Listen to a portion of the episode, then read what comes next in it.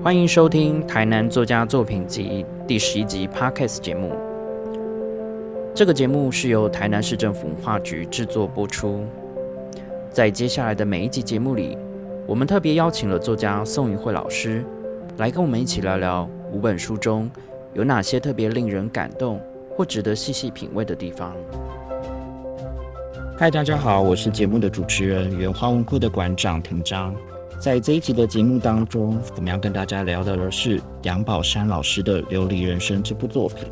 首先呢，还是先欢迎一下我们的来宾作家宋银慧老师。谢谢馆长，我是银慧，很开心可以跟大家聊这一部非常棒的小说。好，那这本小说呢，呃，是杨宝山老师以九八年事件为核心的创作。那里面呢，其实有写到了一些呃地方，那他可能透过自己的记忆，重新再去用小说的手法去诠释，所以说它不见得是真的我们记忆中的那个城市或是那个区域，但是同样都是以这个事件为出发。那里面呢，其实小说的结构很简单，它就是现代跟过去交错的去叙事，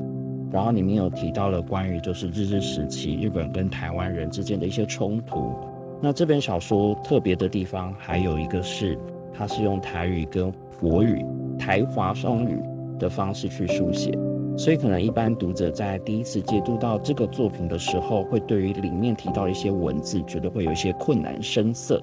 但是老师特别在自序当中有提到，就说其实可以透过这个剧情前后的意思去推敲，大概就能够理解到说这些事件是怎么在发生跟推进的。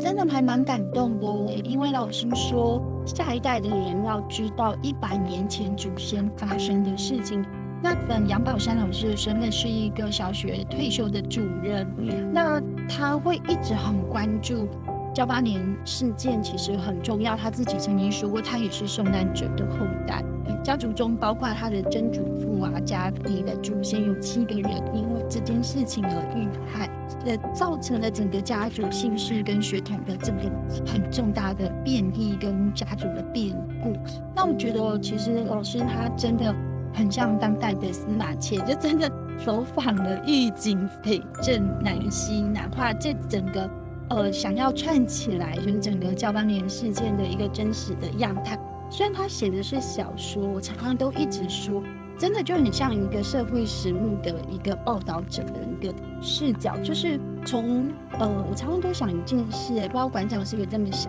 就是历史常常都是胜利者的视角跟观点在书写，其实当事者的声音都都被忽略了，其实你听不太到的。所以我觉得。真正的历史可以从很多不同的史料创作，或者是故事叙事者的一个角度，重新再去拼成比较真实的史观。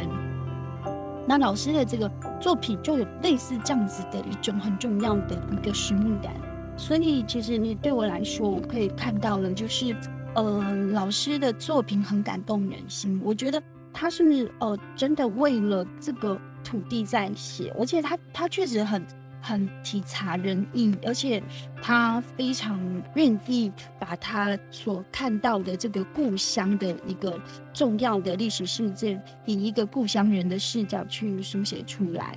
虽然我觉得有些呃这个世界难免啊有渲染跟呃传导部分，就像《三国志》跟《三国演义》一样，但为什么后来我们却对《三国演义》有这么多的呃？我觉得庶民百姓应该是完全认同的，《三国演义》里面的诸葛亮才是一个呃，足智多谋、呃，运筹帷幄，然后羽扇纶巾，那个很很一代形象的一个一个角色。反而忘记，其实曹操才是一代枭雄，哈，才是当时的这个呃历史的掌舵者。那我觉得，我是试图要用用一个小说家的一个视角，去更贴近哦，去贴近哦。就是呃，他经历他家族经历的这个事件，引起读者的情感的共鸣。其实我觉得，呃，同样的呃这种背景的小说，呃，在他小说创作很多诶，其实可以看到，譬如说九罗汉卡，这个罗汉卡也是我小时候常听我阿公他们他们说的。还有你看琉璃人生跟呃招罗汉脚仔的这个呃女主角的名字都叫呃张江世蕊，嗯。嗯，那我觉得他他有一点就是想要让我们在阅读他的这个重要的小说的时候一直。呃，跟他一样，就是回到了一个历史的场景跟那个事件里面去思考这个男丁在一个他无法抗拒的外来的这个这个呃外力武力的侵袭，对于一个一个故乡母土的家族，造成多大的伤害跟伤痛。那当这些男丁都去当兵了，都都去为了这个世界而而做武力的对抗的时候，留下来的这老弱妇到底要怎么活？下去，其实，在杜甫的诗里面，在安史之乱那常听到这样，就是说，到底当当家里所有的支持的人全部都不见了，也不会再回来，那这个留下来的人安顿自己活下去。我觉得这样的一种社会写实的一种一种题材，不管在诗啊、小说、散文，同样都非常动人，也可以可以让我们重新去思考这种历史的悲剧在。在一个传统社会，到底会造成怎样人去的一个呃，或者是令我们警醒的？有有有的事件是看来有趣的，这是很警醒的一些情节的细腻的的对话跟沟流。那他最重要是希望下一代不要无知，或者不要无知的面对过去的伤痛而一无所知，甚至呃完全的在呃无法理解的一个一个真实里面做了一个非常非常。呃，错误的判断或是判断，我觉得这这这个故事听起来好像很难以想象，而且距离我们今年不过百，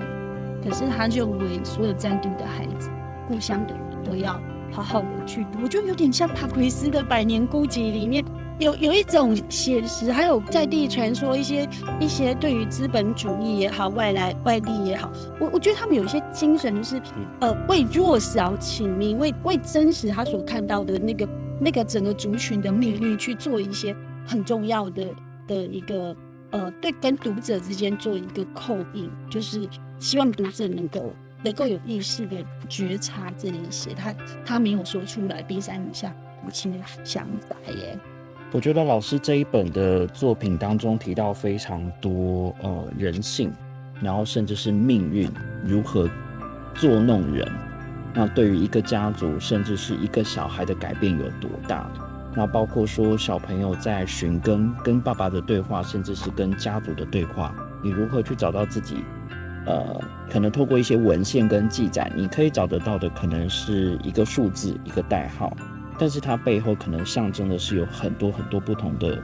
意涵，那它有点像是，呃，跨时代。那这个小说其实不是单只有一个事件，其实你可以看到它是跨了非常大的时间轴，它跨了不同的呃两到三个时代的交错。然后在小说里面写了非常多呃关于日本人，那甚至有写到缠足，甚至一个。家族如何从嗯中国那边到台湾，然后如何在这边生根，那如何在这边延续，甚至经历了战乱之后，像尹慧老师刚刚提到的，呃，家里的老弱妇孺们如何继续维生，其实这也让我联想到有一些作品当中写到关于原住民，那他可可能在记载当中，他可能只用某一个族群几个人的方式去取代。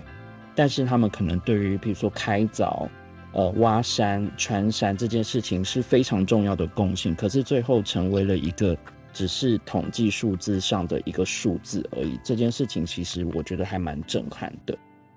那包括在书里面，其实一直在讲身份，身份。我觉得这个是不管是哪一个时代，即使到了我们现在这个时间点，再回去看这个事件的时候。你会发现，还是所有人在身份上面做了很多的挣扎。那老师这本书考究了非常多的内容，不管是呃去口访，或者是去问一些相关有经历的人，那甚至去找了一些资料。这本小说的严谨度其实是毋庸置疑的。那你除了把它当小说看的时候，其实你还是可以从当中去找到一些真正可以去想要去理解，甚至你必须得去理解的一些历史。这个是在我觉得一般你在读不管是轻小说或类型小说里面比较少能够去看得到的一个面向。嗯，我觉得小说的语言也非常的具有艺术性，就是它透过了一个刚刚你说的，就是呃方言跟这个呃华文书写之之间的合框，而造成了我们在阅读上虽然会有隔阂感，但它很真实的记录了一些他想要在小说语言艺术上的，有点类似像“千江有水千江月”这样的一个做法，就是说。语言的一个呃书写的艺术感，呃人物展现跟那个事件氛围的模鸟对话的那个生动体现，才会如实的像小说家想要带给我们的那个整个小说的一个营造的一个事件感的氛围跟那个人物，他为什么必须使用这个语言的？好。这本书就聊到这边，那非常欢迎大家有机会去翻翻杨宝善老师的这本新的作品《琉璃人生》，去认识事件、认识历史、认识在地、认识作家。好，谢谢大家，拜拜，拜拜。